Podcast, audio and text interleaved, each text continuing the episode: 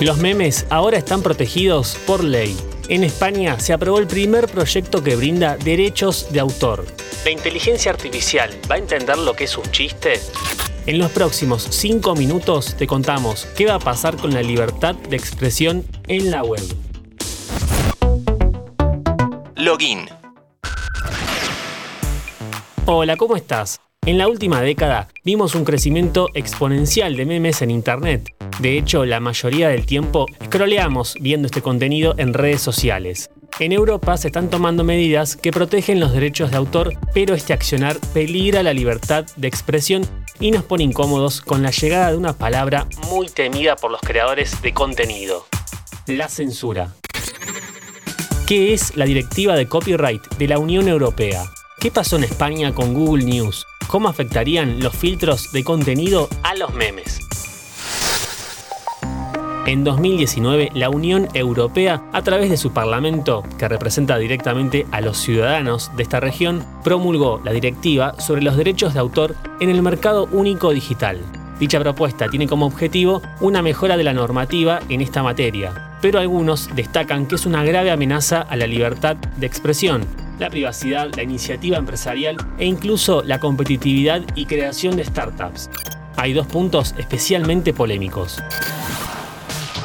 El artículo 15 se refiere a usos digitales de las publicaciones de prensa, donde se plantea el pago de una especie de tasa o canon.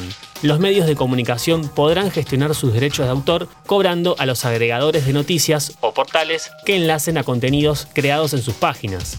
Utilizar hipervínculos ya se volvería un gran problema legal para quienes no tengan la espalda económica que sí pueden tener otras empresas. Por su parte, el artículo 17 trata sobre la vigilancia de contenidos protegidos por parte de proveedores. Acá la normativa obliga a las plataformas a monitorear lo que los usuarios suben para comprobar si se violan o no los derechos de autor cada servicio tendría que crear un sistema tipo Content ID de YouTube que permitiría detectar violaciones de estos derechos. Si querés saber más sobre cómo hace YouTube para filtrar los videos, te recomiendo que escuches el podcast de Login Cómo evitar infracciones de copyright, donde te damos algunos consejos para evitar ser sancionado en redes. El inicio de 2015 será recordado como el más negro para las páginas de enlaces en España. Conocidas y visitadas webs han cerrado y otras han eliminado millones de sus enlaces. El motivo, la reforma de la ley de propiedad intelectual. Como antecedente inmediato, tras la aprobación de la reforma de la Ley de Propiedad Intelectual Española en 2014, Google News, el agregador y buscador de noticias automatizado, cerró su servicio en ese país. La normativa obliga a cualquier publicación a cobrar, quiera o no, a servicios como Google por mostrar el más mínimo fragmento de sus publicaciones. Dado que este agregador no genera ingresos, ya que no muestra publicidad en su sitio web, esta medida hacía insostenible que se mantenga en pie. España se adecua a la norma europea y decreta la nueva ley de derechos de autor, la primera que hace alusión a los memes. El texto los denomina pastiche, y cito de su artículo 70 que no precisa la autorización del autor o del titular de derechos la transformación de una obra divulgada que consista en tomar determinados elementos característicos de la obra de un artista y combinarlos, de forma que den la impresión de ser una creación independiente.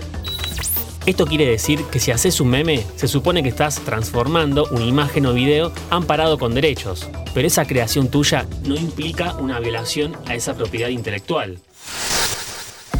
La ley supone que todo material con fines de cita, análisis, comentario, parodia o pastiche no deberían tener ningún problema legal. Por último, uno de los puntos más polémicos de la ley es el que hace responsables legales a las plataformas de los contenidos que alojan, cuando antes eran intermediarios. Pueden afrontar sanciones o incluso procesos penales si alguno de esos materiales incumpla los derechos de autor. Ante la masividad de los contenidos que son subidos minuto a minuto, la ley no les deja otra opción que utilizar el control algorítmico, un filtrado automatizado que decida qué se sube y qué no. A esto se lo denomina censura algorítmica. Aprovechemos dar clics mientras sea gratuito. Te invito a que nos sigas en Spotify para más noticias e historias de tecnología y videojuegos. Esto es Login. Mi nombre es Lean Jiménez y nos vemos en la próxima partida. Escucha mucho más contenido en nuestra página web interésgeneral.com.ar.